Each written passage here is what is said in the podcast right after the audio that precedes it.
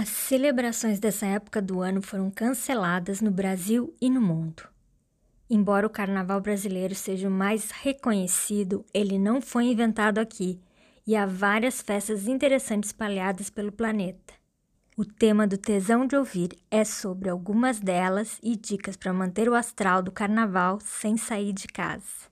Aqui é a Roberta, trazendo drops de cultura e dicas para quando for seguro viajar novamente. Me diz, como prefere aproveitar o feriado de carnaval? Para descansar ou curtir a festa? Envie sua opinião, deixando um comentário em territórios.com.br podcast ou Instagram, arroba blog territórios. Eu já curti muitos bailes e blocos de carnaval em cidades do interior do Rio Grande do Sul e eu adorava. Era o grande evento da adolescência e onde eu comecei para a noite e beber supervisionada pelos pais, pelo menos no primeiro. Na verdade, eu não tenho do que reclamar da liberdade que eu tive e sempre aproveitei, entre aspas, com responsabilidade normal para a idade. Fecha aspas. Depois eu fui ficando incomodada por ser baixinha e não suar como a maioria dos foliões. Os amigos não entendem como que eu me exercito, eu vou para a sauna, eu fico no sol escorre uma gota que escorre do braço e vai para a barriga e cai no umbigo. Eu suo só nos pés e nas mãos, então eu acho nojento as pessoas pingando e suando e tocando em mim. Mas o pior é ser empurrada, esmagada ou não conseguir ver nada porque eu sou pequena.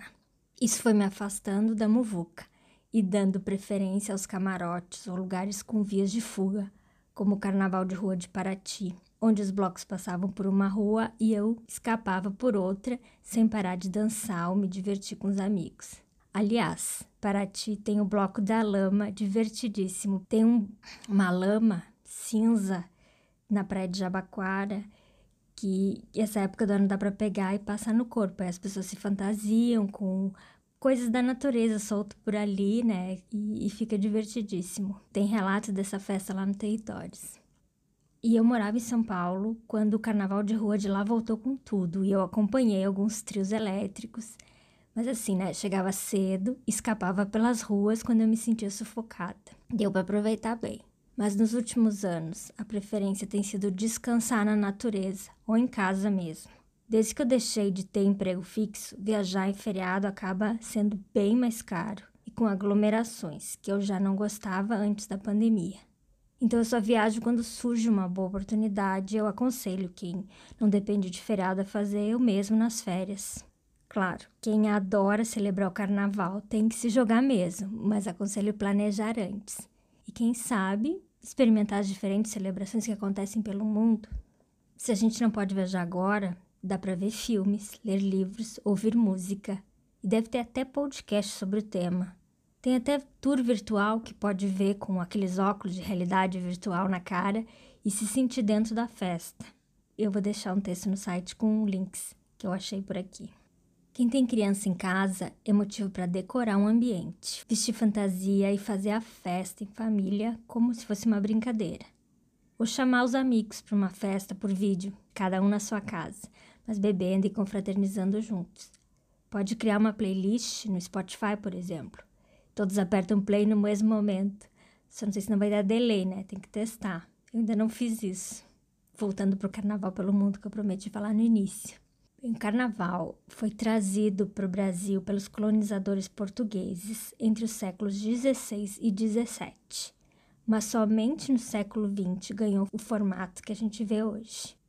E aí que veio, que, é que surgiu o samba, os desfiles das escolas de samba, e virou a maior festa popular aqui no Brasil. Antes, o mais famoso era o de Veneza, na Itália, que eu tenho muita vontade de um dia. As festas são celebradas no interior dos palácios antigos, os famosos bailes de máscaras, aquelas máscaras de souvenir da cidade que todo mundo traz de presente quando vai a Veneza, mas essas são feitas de veludo e brilho que cabem no rosto das pessoas, né? Outro que eu tenho vontade em New Orleans, nos Estados Unidos. Lá é chamado de Mardi Gras, palavra em francês que significa terça gorda. Para nós é terça de carnaval, para eles é a terça gorda. Assim como acontece em Nice, na França, o objetivo é comer beber e festejar nessa ordem antes do período da quaresma. E tem até algumas comidas especiais para época. De resto, é como o nosso carnaval, de rua com desfiles, festas, fantasias e muita diversão, começando no final de semana até a terça-feira de carnaval. Além de diferentes, eles acontecem no inverno do hemisfério norte. Isso quer dizer sem gente suando bicas ao teu redor. O bom é que esses lugares não são tão frios para trabalhar o requebrado. E falando em frio, no Canadá eles festejam de roupa de banho na neve. Quebec é conhecida por ter o maior carnaval de inverno do mundo. São três semanas com músicas, esculturas na neve, paradas noturnas e atividades esportivas e tem os parecidos com o nosso carnaval brasileiro, mas com uma cultura, detalhes próprios, como acontece em Barcelona, na Espanha, em Colônia, na Alemanha e em Montevidéu. Aí ah, esse eu conheço. Uruguai tem o carnaval mais longo do mundo, com festas que duram os 40 dias da quaresma. As principais acontecem em Montevidéu e a fama de melhor carnaval de rua fica em La Pedreira, no litoral. Além do tempo prolongado e animação um pouquinho menos exagerada que a nossa, a música é diferente. O samba dá lugar ao candomblé, que é influência africana, ou a murga, que é influência espanhola, misturando teatro e paródia. Mas os hábitos de se fantasiar e brincar são os mesmos. E claro, com a presença de tantos brasileiros que sempre encontrei por lá nos anos anteriores, é fácil encontrar as nossas influências no meio disso tudo. E no Caribe também tem rei e rainha, fantasias, baile de máscaras, alegorias e faz calor como aqui. A maior diferença é a música. Lá é a soca, salsa, calypso e vários derivados. Dizem que o de Aruba é o mais animado, já o da Martinica, o mais incendiário, e o de Curaçao, um dos maiores e mais duradouros carnavais do Caribe. A viajante Miriam escreveu um artigo no Territórios contando a experiência dela em Curaçao. O carnaval no Caribe começou em Trinidade e Tobago, quando os franceses trouxeram a tradição do Mardi Gras, que eu já falei, em New Orleans, nessa mesma época, invadiu todo o Caribe e o sul dos Estados Unidos.